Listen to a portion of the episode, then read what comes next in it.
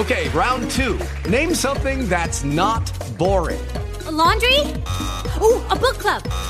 Computer solitaire, huh? Ah, oh, sorry, we were looking for Chumba Casino. That's right. ChumbaCasino.com has over 100 casino style games. Join today and play for free for your chance to redeem some serious prizes. ChumbaCasino.com. No purchase necessary. Full prohibited by law. 18 plus terms and conditions apply. See website for details.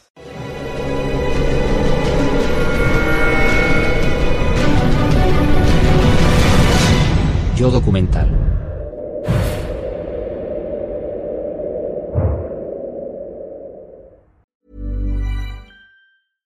ACAST recommends podcasts we love. I'm Sheila Shoiga, the host of Ready to Be Real, which features thought leaders like Dr. Joe Vitale and Nejwa Zabian, along with those who have extraordinary stories to tell.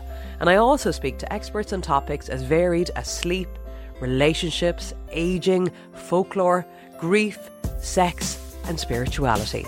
So, for honest and compelling conversations, new episodes of Ready to Be Real release every week, wherever you get your podcasts. ACAST is home to the world's best podcasts, including the critically acclaimed West Cork and the one you're listening to right now.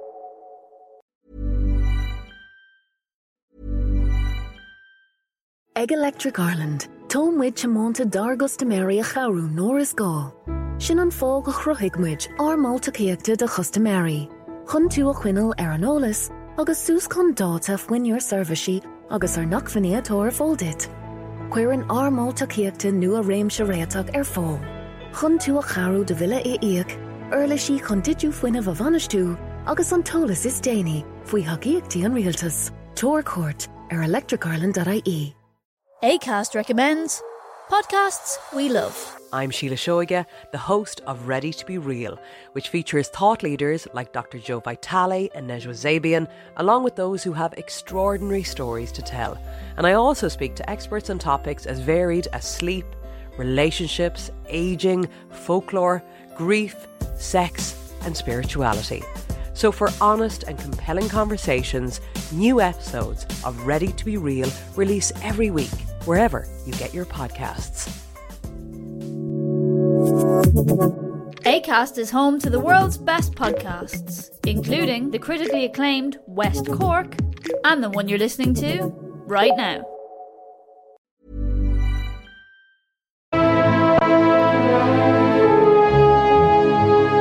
Se convirtió en leyenda durante su vida.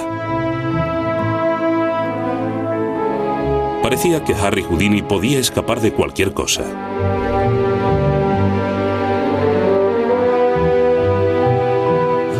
Houdini se sumergió de lleno en la imagen de indestructible que se había creado. Era lo que yo llamo un vencedor. Las personas con habilidades especiales y grandes dosis de talento y determinación salen de situaciones en las que otros morirían y así se refuerzan en la creencia de que pueden conseguirlo hasta que algo les abre los ojos. El aparente peligro de estas proezas dejaba a su público paralizado. Pero era la naturaleza mítica de las hazañas de Houdini lo que le hacía parecer sobrehumano. ¿Por qué había tanta gente pendiente de Houdini? Él decía que hay un claro ganador y un claro perdedor. Puedes participar en una lucha de forma indirecta y habrá un claro resultado, como en los cuentos. Houdini creó en las mentes de su público una especie de número de muerte y resurrección, donde uno contaba con que iba a morir. Pero él nunca moría, resucitaba. Por supuesto, llegó un momento en que no volvió a levantarse, y el espectáculo terminó. Tras una vida llena de pobreza y riqueza, de oscuridad y fama, el gran Houdini murió en el Halloween de 1926. En su muerte, igual que en su vida, dejó a mucha gente rascándose la cabeza. ¿Cómo lo ha hecho? ¿Le hizo falta preparación especial? ¿Tenía superpoderes o no era más que un truco de mago? Un enigma. Pero después de todo, convertirse en mito era parte del repertorio de Houdini.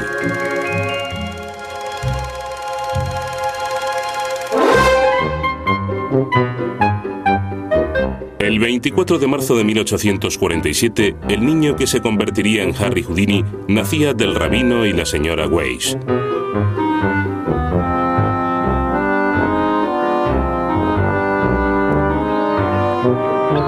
Su historia es paralela a la de Estados Unidos y el desarrollo del Nuevo Mundo.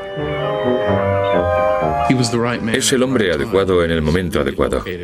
Lo encontramos a principios del siglo XX. La modernidad, la velocidad, el esplendor. El nacimiento de los rascacielos, los aviones y las películas. Es sin duda la época de Houdini. Su familia pertenecía a la interminable corriente de inmigrantes que llegaban al Nuevo Mundo y veían cambiar sus vidas hasta extremos insospechados. El joven Eric también acabaría cambiando. Y como tributo al gran mago francés Robert Houdin, se cambió el nombre para pasar a ser Harry el Gran Houdini. Había nacido en Hungría, pero en todas sus posteriores solicitudes de pasaporte siempre ponía que había nacido en Appleton, Wisconsin. Como muchos otros, intentó renovarse, dejando atrás su pasado de inmigrante. Empezó como artista de circo, después fue mago de vodevil y finalmente el hombre capaz de escapar de todo. Para aquellos sometidos a trabajos esclavos, pobreza y desesperanza, ofrecía algo más que un espectáculo. Necesitaba un escape y él era don escape. Era quien les demostraba sobre un escenario que aquel tipejo con acento raro, aquel pequeñajo con las piernas torcidas podía escapar de cualquier cosa. Y si él podía hacerlo, ellos también. Era su héroe, era el típico héroe. No es extraño que se convirtiera en una leyenda viva y en alguien muy conocido en todo el mundo.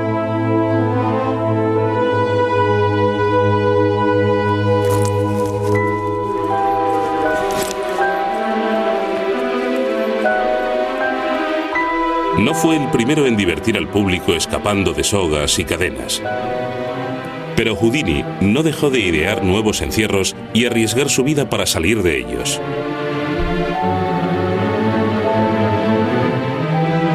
Después de Houdini, nadie pudo nunca llevar a cabo las mismas proezas sin ser comparado con él.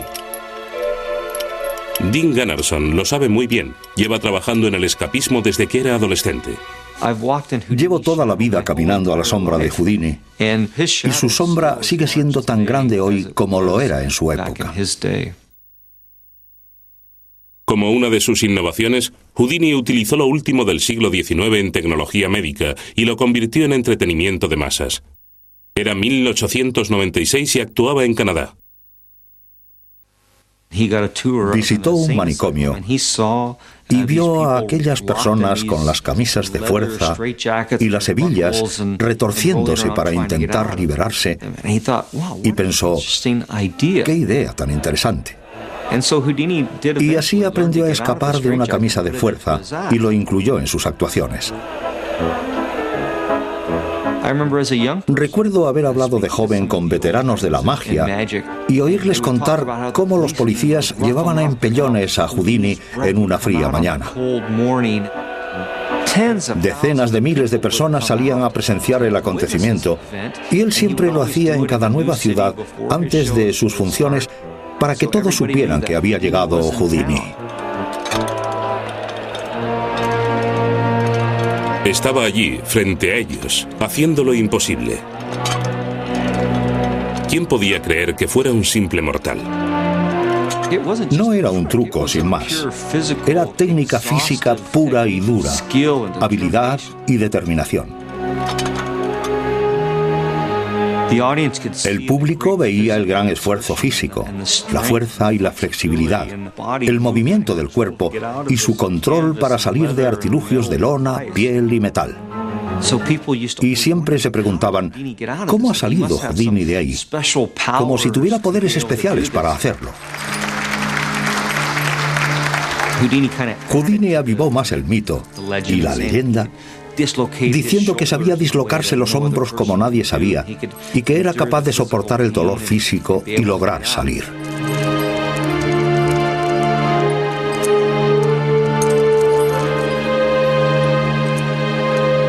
Tengo 74 años y creo que aún podría salir de una camisa de fuerza apretada razonablemente.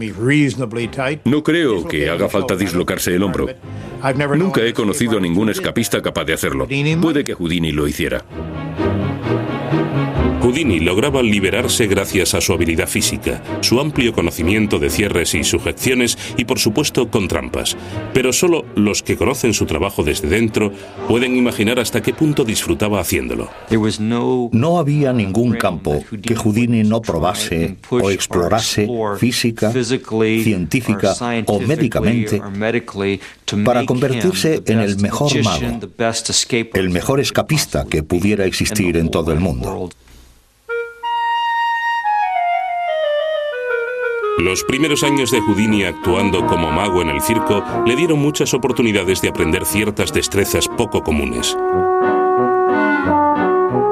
Un contorsionista no necesita dislocar las articulaciones de sus miembros para retorcerlos. A menudo se trata de una ilusión creada por un cuerpo en movimiento preparado a conciencia.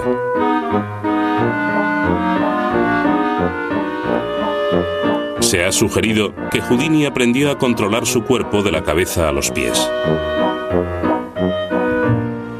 Parte de la mística de Houdini y de la leyenda era que podía quitarse los zapatos y manipular los dedos de los pies mejor que la gente los de las manos. Y que era capaz de coger llaves, abrir cerraduras y muchas cosas más con los pies.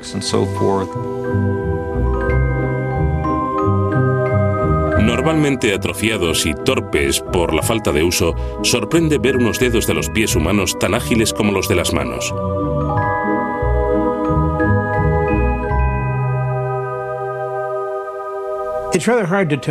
Es difícil decir cuánto se preparó Houdini y cómo lo hizo. Porque recordemos que estaba en el mundo del espectáculo y sabía que una buena historia podía superar un poco a la verdad. Houdini aseguraba que controlaba su cuerpo de arriba abajo, incluso los reflejos más internos. Decía que era capaz de tragarse ciertas llaves y herramientas hasta la garganta y luego regurgitarlas cuando las necesitaba. Así podía pasar cualquier tipo de examen. Decía que había aprendido a regurgitar llaves y varios artilugios más metiéndose una patata atada a un hilo por la garganta y haciéndola subir y bajar. Era un método normal en la época y creo que sigue siéndolo. Aprender a no sentir arcadas al tragarse algo. Hay tragadores profesionales en este mundillo que se With lucky landslots, you can get lucky just about anywhere. Dearly beloved, we are gathered here today to. Has anyone seen the bride and groom? Sorry, sorry, we're here. We were getting lucky in the limo and we lost track of time. No, Lucky Land Casino, with cash prizes that add up quicker than a guest registry. In that case, I pronounce you lucky. Play for free at LuckyLandSlots.com. Daily bonuses are waiting. No purchase necessary. Void where prohibited by law. 18 plus. Terms and conditions apply. See website for details. Lucky Land Casino asking people, "What's the weirdest place you've gotten lucky?" Lucky? In line at the deli, I guess. Aha, in my dentist's office. More than once, actually. Do I have to say? Yes, you do. In the car before my kids' PTA meeting. Really? Yes. Excuse me, what's the weirdest place you've gotten lucky? I never win and tell. Well, there you have it. You can get lucky anywhere playing at LuckyLandSlots.com. Play for free right now. Are you feeling lucky? No purchase necessary. Void where prohibited by law. 18 plus. Terms and conditions apply. See website for details. Tragan ratones vivos y peces de colores y al toser vuelven a sacarlos vivos. Los tragadores de espadas hacen exactamente lo mismo. Tienen que superar las arcadas.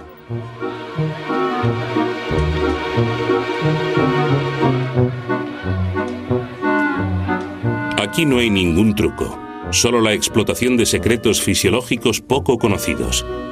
Los reflejos pueden controlarse mientras la espada zigzaguea entre los órganos.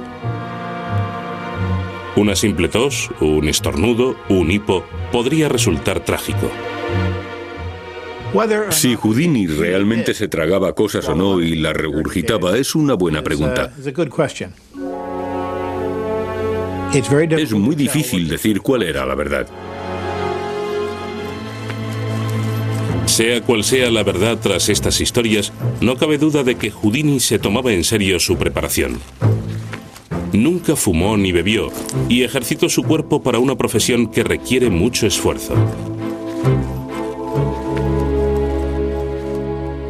Era un atleta increíble, así como un mago excepcional. Tengo mucha experiencia con atletas y sé que los que cuidan sus cuerpos son los que logran superar todas las dificultades y los que no se quedan a mitad de camino. El doctor Robert Albo está en una posición única para entender a Houdini desde una perspectiva médica. Es el doctor de un equipo profesional de baloncesto, así como de los Oakland Riders. También es mago. El doctor Albo dice que Houdini no solo era artista, sino también un atleta muy centrado en los principios de la buena forma física. El escapismo no es una profesión fácil. Y este hombre pasaba una hora cada tarde escapando de grilletes y otra clase de artilugios increíbles que lo apresaban. Ponía el esfuerzo que pone un atleta en sus ejercicios. Hacía gimnasia cada mañana, flexiones, abdominales, cosas de ese tipo para mantener su fuerza y su físico. Estaba muy orgulloso de su cuerpo y su presencia. Y aún más, del hecho de tener un cuerpo como el acero, fuerte, capaz de hacer cosas que otros no podrían ni imaginar. Por supuesto, la noción de buena forma física y de cómo conseguirla cambiaron con el tiempo.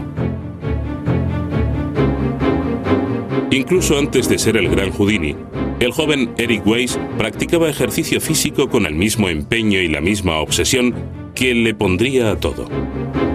No podía perder, tenía que ganar a toda costa. Quiere vencer a todos. De adolescente fue corredor de fondo y hay una foto magnífica de él con el pecho lleno de medallas. Quizá tuviera algo que ver con que tenía tres hermanos, o cuatro en realidad porque tenía un hermanastro, y quería vencerlos a todos.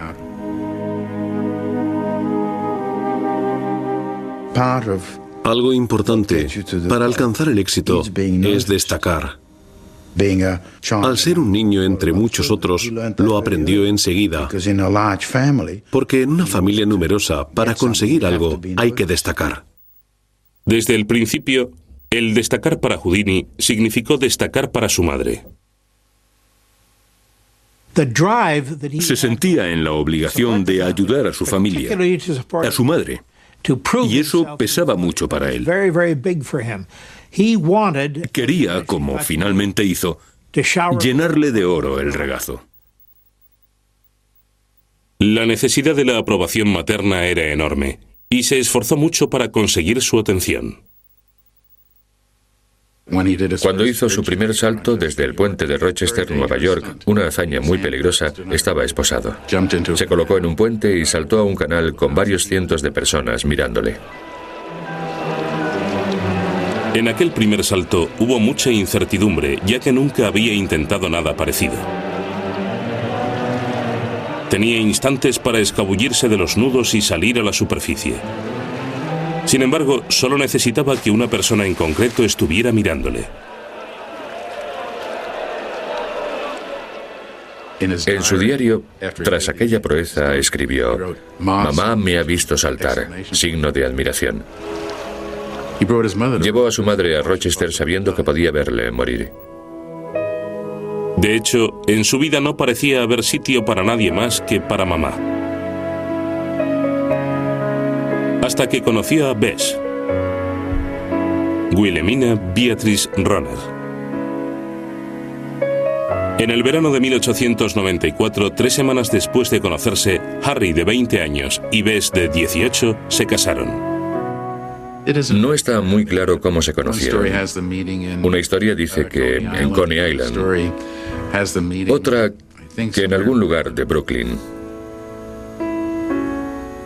Eran muy buenos amigos y hacían muchas bromas y chistes entre ellos.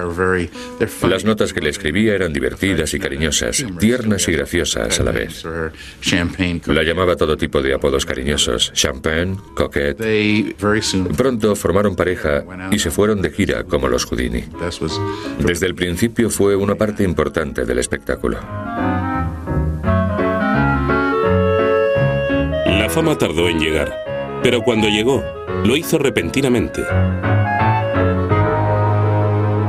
Y haciéndoles ver que el público quería menos magia y más escapes temerarios.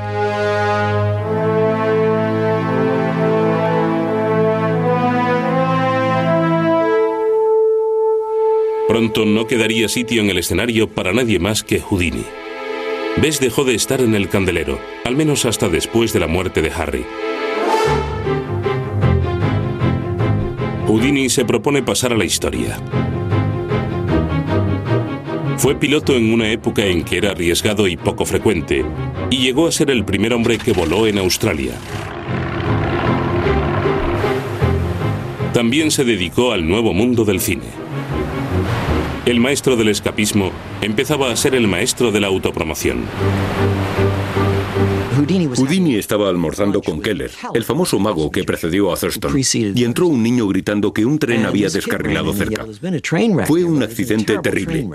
Houdini se excusó de la mesa y al ver que no volvía, Keller fue a buscarlo. Llegó al tren accidentado y allí estaba Houdini como si hubiese estado en el siniestro. A la mañana siguiente, los periódicos decían, Houdini escapa a la muerte en un accidente de tren.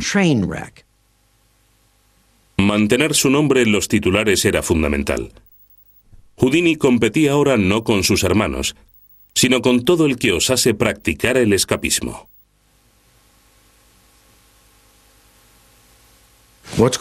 Algo común entre todos aquellos genios era la competitividad. Dijeran lo que dijeran, siempre estaban compitiendo entre ellos, entre los del gremio. Hay una anécdota en Alemania. Un maestro de las esposas hacía uno de sus números sobre el escenario. Houdini se disfrazó y se ofreció a cerrar las esposas del artista. Llevaba unas que había trucado para que no se pudieran abrir. El pobre esposado estuvo media hora haciendo esfuerzos. Entonces Houdini se quitó el disfraz y lo dejó en ridículo ante el público. El éxito significaba imitadores y que Houdini tuviera que inventar constantemente nuevos escapes. En 1908 cambió la camisa de fuerza por otro nuevo e imposible escape que dejó al público boquiabierto. Usó lo que en la época era un objeto muy común, una tinaja metálica para llevar leche, y lo convirtió en lo que parecía una trampa mortal. En cuanto una persona se sumerge en el agua, todos saben que, a menos que sea un pez, tiene que salir en dos o tres minutos o morirá. El público del teatro se volvía loco cuando Houdini compartía con ellos el fantasma de una muerte por ahogamiento. Nadie podía resistirse a contener su propia respiración e imaginar cuánto aguantaría mientras veían al escapista desaparecer de la superficie. Tras contener la respiración 15 segundos, el dióxido de carbono de la sangre empieza a aumentar rápidamente al consumirse el oxígeno vital. Los vasos sanguíneos de la piel se contraen para desviar sus recursos vitales al cerebro y al corazón. El elevado nivel de dióxido de carbono activa los reflejos respiratorios del cerebro que empiezan a pedir aire a gritos.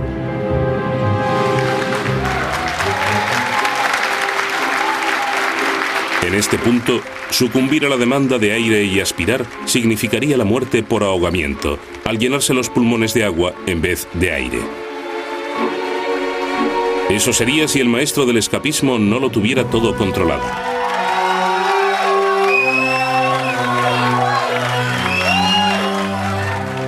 Aunque el peligro varíe con cada escape, es evidente que algo podría fallar. Con la magia puedes cortarte con una carta de la baraja o aplastarte un dedo del pie en otro número. Pero en el escapismo, el escapismo auténtico, hay un elemento de riesgo y peligro distinto que en cualquier otro campo del espectáculo. Pero quizá el mayor peligro esté en creer en tu propio éxito. Cada vez que haces estos números, te reafirmas. Te sientes como un dios porque has sido capaz de superar grandes peligros en comparación con el común de los mortales.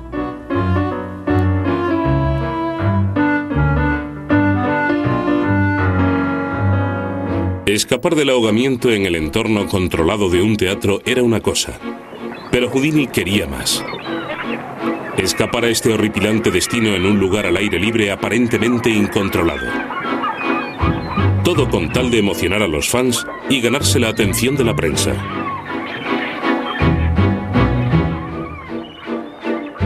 Le encadenaban o le esposaban y le metían en la caja. La tapa se clavaba o se ataban correas alrededor o ambas cosas.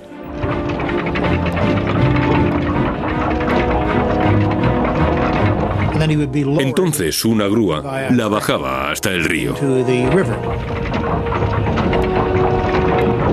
Houdini demostraría una vez más que su público compartía su fascinación por las trampas y las cadenas, con la oscuridad, la asfixia y el horror de morir ahogado.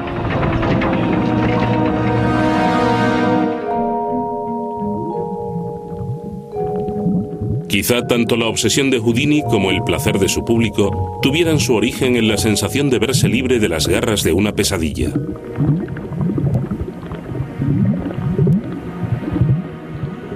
Se cuenta que cuando Houdini tenía cuatro o cinco años en Appleton, Wisconsin. Judy was boring. Hello. Then Judy discovered ChumbaCasino.com. It's my little escape. Now Judy's the life of the party. Oh, baby, Mama's bringing home the bacon. Whoa, take it easy, Judy.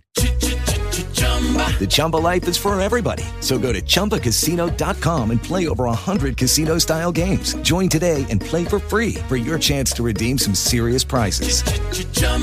ChumbaCasino.com. No purchase necessary. Void where prohibited by law. 18 plus terms and conditions apply. See website for details.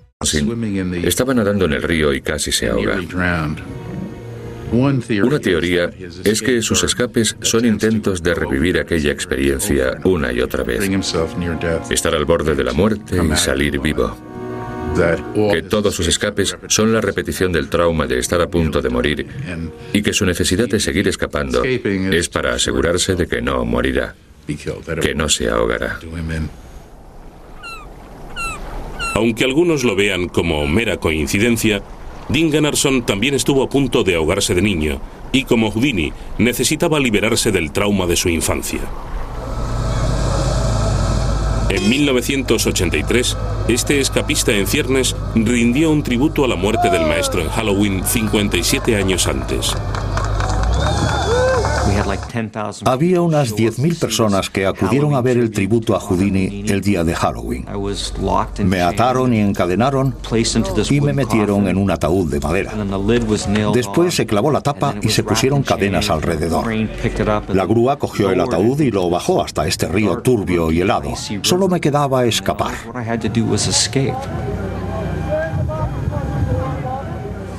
Pero por desgracia no lo hice.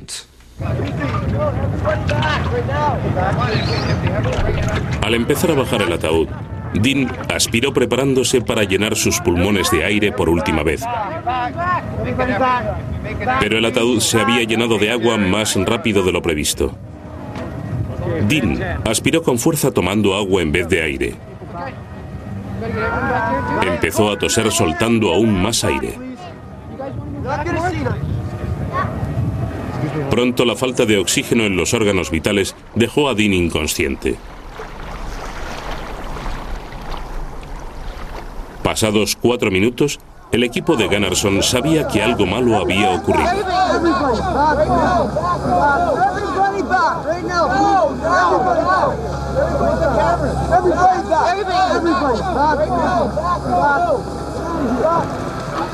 Everybody back, okay? Okay, back. Did we ask you to get back?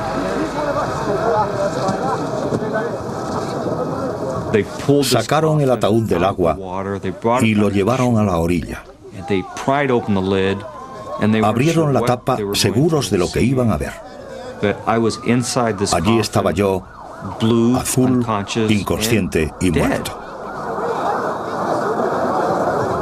Paradójicamente, la muerte no siempre es el final. Las aguas heladas pudieran contribuir a que Gunnarsson no muriese evitando un acto reflejo. Existe lo que se llama reflejo vagal. Y se sabe que el corazón se detiene cuando entra agua fría por la nariz. El nervio vago controla el ritmo del corazón y si se pone un frío excesivo en la nariz, a veces puede tener el efecto de estimular al nervio vago para detener el corazón. A veces, el estado de animación suspendida que se produce así puede proteger al cerebro y los tejidos vitales de daños celulares. Finalmente, el equipo de rescate pudo revivir a Gunnarsson de camino al hospital, pero había experimentado aquella muerte por ahogamiento que había perseguido tanto a Houdini como a él desde temprana edad.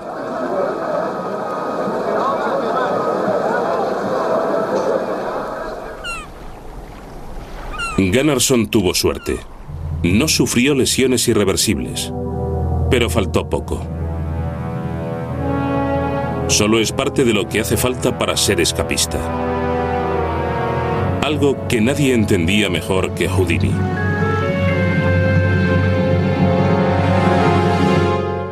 Houdini muestra una extraordinaria resistencia al dolor físico. Fuese masoquismo o autodestrucción, el caso es que se sometía constantemente a torturas terribles. Lo retorcían y lo arrastraban de mil formas. El dolor y la amenaza de la muerte siempre estuvieron implícitos en el mundo que Houdini presentaba a su público. Puede que la imagen de un hombre casi desnudo y encadenado no sorprenda hoy en día, pero imaginen el impacto en épocas más recatadas. La tortura era algo que le fascinaba. Tenía una colección de fotografías desagradables.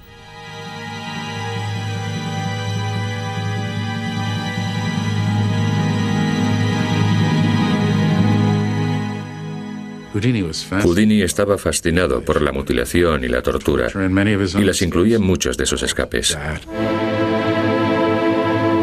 Dolor, muerte, encarcelamiento y ahogamiento. El genio de Houdini radica en aprovechar las pesadillas y proporcionar una diversión que gustaba a casi todos. Combinando el miedo a ahogarse y la amenaza de la tortura, Houdini creó lo que él consideraba su mejor escape. Esta emocionante proeza era tan aterradora que no es extraño que incluso hoy mucha gente crea erróneamente que fue la causa de su muerte.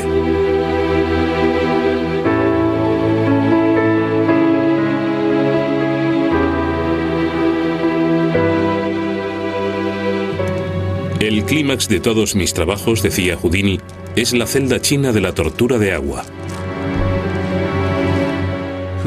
La celda china de Houdini es un escape que, personalmente, es el que menos me gusta hacer, por la dificultad y el sufrimiento. Creo que es lo que más valoro de lo que hacía Houdini. A mí me han colgado boca abajo con camisas de fuerza más que a ninguna otra persona viva. Pero esos cepos de madera, ese sufrimiento, ese agobio,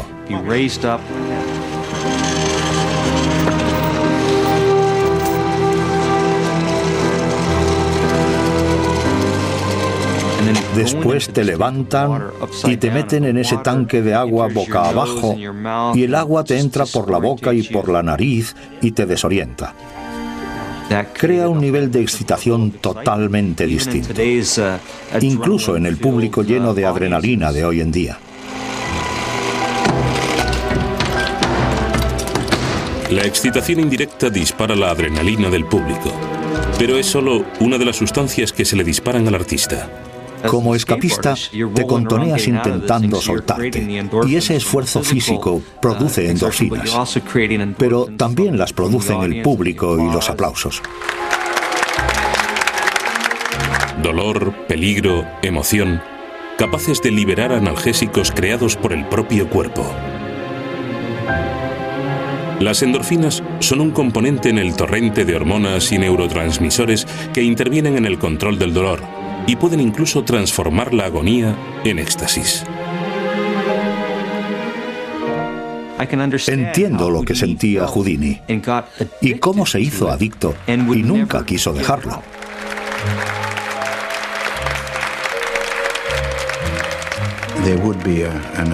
Habría una subida de adrenalina como reacción fisiológica, pero también influenciada por lo que siente y piensa Houdini del público y su relación con ellos. Del mismo modo que un jugador de fútbol soporta un dolor impensable, en parte por una reacción física y en parte por la relación que tiene con su público, su entrenador y sus compañeros de equipo. No es de extrañar que en el mito de Houdini, en la película de Hollywood, muriese así, ahogado por la tortura acuática.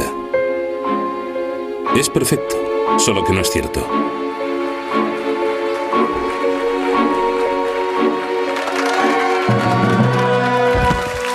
Houdini sobrevivió a la tortura acuática muchas veces.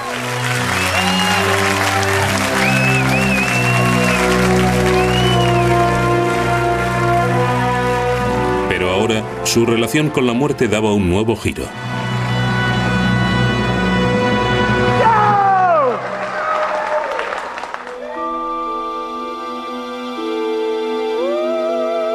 El espiritismo estaba cautivando al mundo. Era una nueva versión estadounidense de la antigua idea de que los muertos podían comunicarse con los vivos. En la época, las sesiones de espiritismo implicaban todo tipo de fenómenos inexplicables. Los mediums podían estar atados y aún así sonaban panderetas y campanas misteriosamente y se aseguraba que los muertos llevaban mensajes a los vivos. Houdini sospechaba que se trataba de trucos y delirios, pero la muerte de su querida madre lo llevó a considerar al menos la promesa del espiritismo.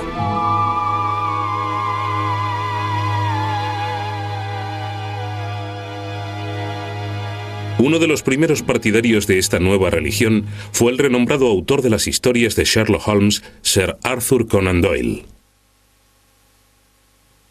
La insólita amistad entre Doyle y Houdini tuvo su origen en un desacuerdo. Doyle creía que Houdini podía desmaterializarse. Era la única forma de escapar de donde se metía. Houdini le enseñó magia de guardería, los trucos más sencillos, los que haría un niño de cinco años, y Doyle se desmayaba pensando, Dios mío, este hombre se ha arrancado el dedo de verdad. Doyle prometió convencer a Houdini de la autenticidad del espiritismo preparándole una sesión. La señora Doyle era medium escritora medium, y se sentó a la mesa con un blog para escribir. Entró en trance y pronto la madre de Houdini empezó a hablar a través de ella. Houdini salió de aquella sesión muy deprimido. Sintió que aquella pobre gente se dejaba engañar de forma ridícula.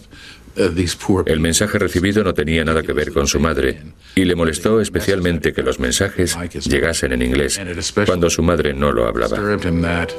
Solo sirvió para acentuar su rechazo. Los Doyle sentían que Houdini debía estarles muy agradecido por haberle devuelto a su madre. Pero él no solo sentía que se dejaban engañar, además se sentía utilizado en cierto modo. Él creía, como yo, que era un deber de su profesión. Así que fue de sesión en sesión consiguiendo siempre las mismas patrañas. Descubrió los trucos, descubrió las trampas psicológicas que se usaban. Hizo todo lo que pudo para desenmascarar a aquellos espiritistas farsantes, charlatanes, estafadores, tramposos y ladrones. Una vez más, Houdini se reinventaba a sí mismo. Ahora era Houdini el defensor de la verdad, Houdini el azote de los que usan trucos para aprovecharse de los afligidos y cuyas sesiones de espiritismo se habían burlado de su propia pérdida. quiso denunciarles por todos los medios. Aquellas campanas de espíritus sonaban gracias a trucos de magia.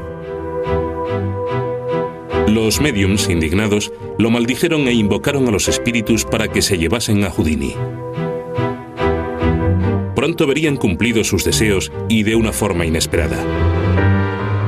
Houdini ya no era joven. En momentos de franqueza escribió que tenía que encontrar una forma menos exigente de ganarse la vida. Pero era Houdini y no podía rendirse ni admitir su debilidad. Durante los últimos meses de su vida, siguió de gira con un espectáculo que incluía desde ataques al espiritismo y escapes hasta elefantes que desaparecían. La actuación duraba unas dos horas. La estrenó en Nueva York y luego se fue de gira.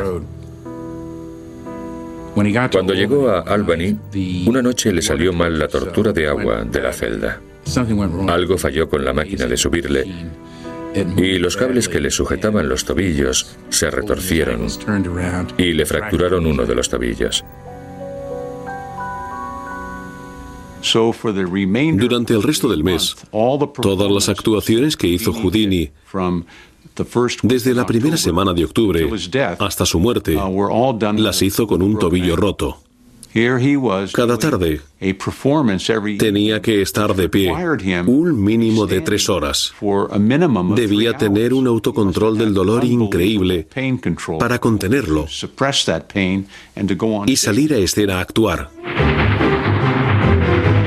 Ni el dolor agudo de un tobillo roto detenía a Houdini.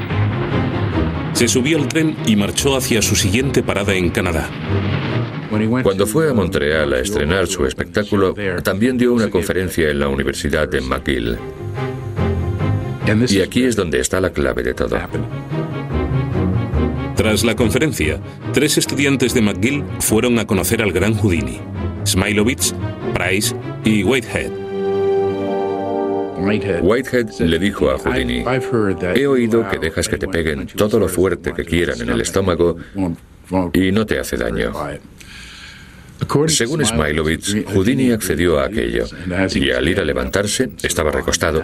Al levantarse, Whitehead empezó a pegarle en el estómago muy fuerte. El tercer estudiante que estaba en la habitación le dijo, ¿estás loco? Basta, basta.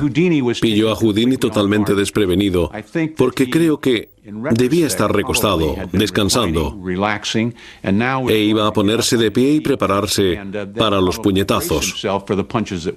Pero aquel hombre le pegó tres o cuatro puñetazos en el abdomen antes de que se levantase del sofá.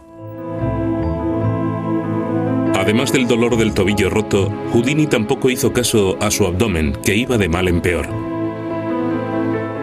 El espectáculo debe continuar y la gira siguió hasta Detroit para pasar allí dos semanas. En el largo viaje en tren hasta Detroit, el dolor de Houdini se hizo insufrible incluso para él. Había un médico esperando en el teatro y nada más verlo llamó a una ambulancia. Pero Houdini se negó y le dijo al director que no se preocupase. Haré esta actuación, aunque sea la última. Se desploma tras el escenario a cada hora de actuación. Le reviven, le ponen agua fría, le lavan. Tiene escalofríos y fiebre. Y aún así se levanta y sale. El espectáculo debe seguir. Se negó a cancelar la actuación, aunque terminaba a duras penas cada número.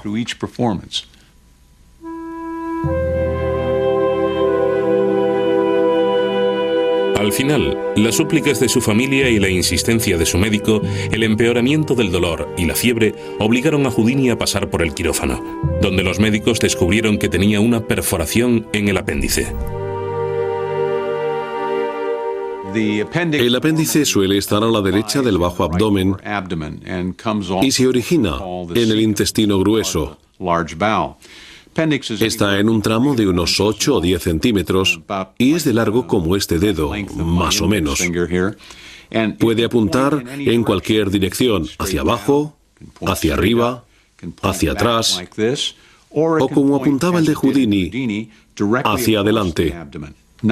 No solo le cruzaba el abdomen, Además tenía un apéndice muy largo que se había perforado. Los contenidos del intestino grueso goteaban hacia la cavidad abdominal y le habían causado una peritonitis. Le estirparon el apéndice e irrigaron su abdomen con solución salina para combatir la infección. Después lo cerraron y llevaron a Houdini de vuelta a su habitación. En la época anterior a los antibióticos, una infección así era casi una sentencia de muerte. Pero había esperanzas porque aquel no era un mortal corriente, era Houdini. Todos pensaron que, dada su extraordinaria fuerza y el culto que rendía a su cuerpo, tenía posibilidades de sobrevivir a aquel episodio. Volvieron a operarle el día 29.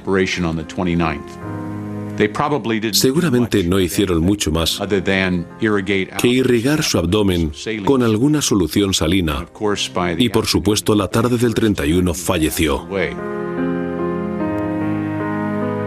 Un final extrañamente mundano para un semidios de 52 años. Muerte por una infección provocada por una perforación del apéndice. Pero Houdini seguiría haciendo de las suyas. Murió el 31 de octubre a la una y media de la tarde, Halloween.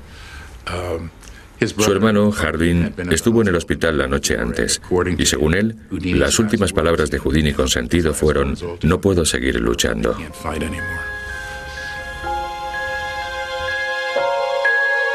Desde la muerte de Houdini, los que creen conocer la verdadera historia han dicho que fueron los fuertes puñetazos de Whitehead los que mataron al gran hombre.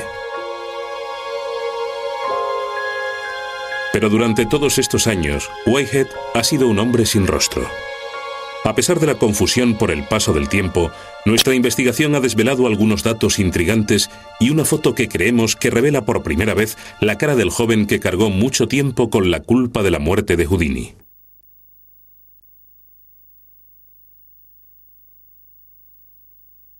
Durante este tiempo, Whitehead ha sido el chivo expiatorio. Sin embargo, es casi seguro que no fueron sus puñetazos los que mataron a Houdini. Un apéndice se perfora por una infección. En 35 años, trabajando en béisbol, baloncesto, y fútbol profesional, nunca he visto una perforación de apéndice a causa de una herida soportada durante un partido.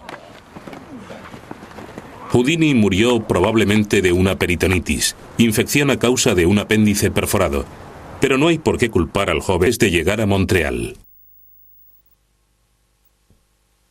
Houdini estaba acostumbrado a trabajar con dolores. Siempre trabajaba con golpes, fracturas, torceduras. Trabajó con algún dolor todos los días de su vida. Es muy probable que aunque tuviera apendicitis o cuando estuvo en Albany y se fracturó el pie, siguiese adelante. Siempre había trabajado soportando el dolor. Pero hay un culpable más sospechoso que Whitehead en este asunto. El orgullo sin límites de Houdini. El mismo ímpetu que tanto le ayudó a crear al gran Houdini, ahora le traicionaba y era la causa de su declive. De haber ido antes al médico, las cosas habrían sido distintas. Habría tenido muchas más posibilidades de sobrevivir, pero hizo dos o tres actuaciones antes de acceder por fin a operarse. Creo que por eso falleció.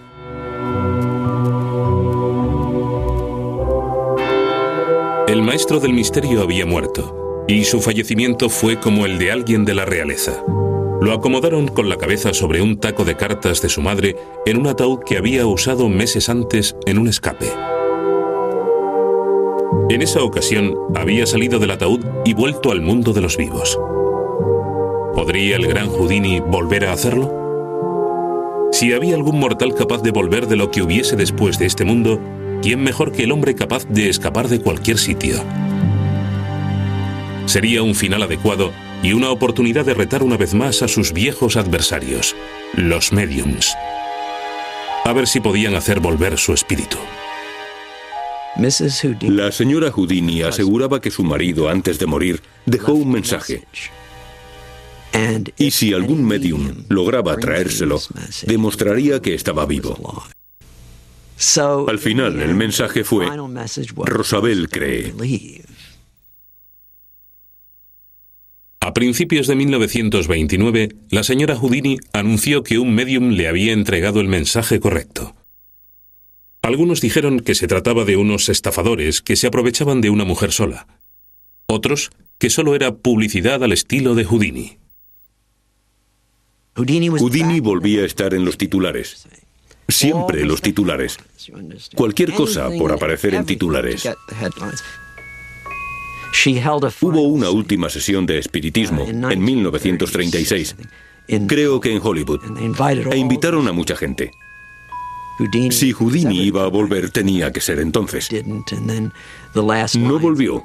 Y las últimas palabras, mientras se escuchaba pompa y circunstancia, de Sir Edward Elgar fueron: Señora Houdini, lleva diez años esperando.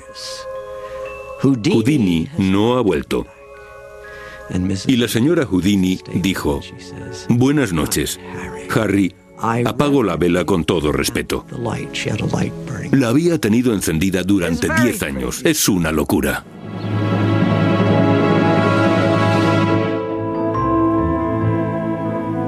Houdini está enterrado en Nueva York, pero su mito sigue vivo. Su nombre sigue siendo sinónimo de misterio.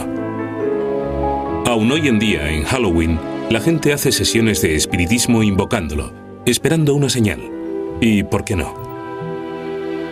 Si alguien pudiera escapar de la tumba, sería este hombre predestinado a escapar a los límites de su cuerpo y que tal vez decidió su destino.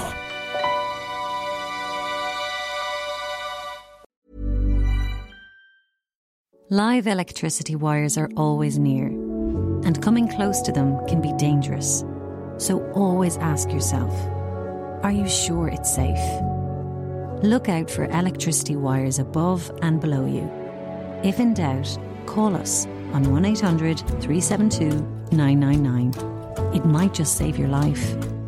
ESP Networks. Stay safe and stay clear of electricity wires. The world is getting a little more. more. But maybe more could mean something else. More means more proactive green energy solutions. More means more wind turbines and more recycling. More means more biodiversity and more energy storage. More means more hydrogen and more solar farms because more clean energy means more efficient living, means more thriving communities, means more energy autonomy. That's why we're more than Mona. Learn more at morethanmona.ie. Board Namona.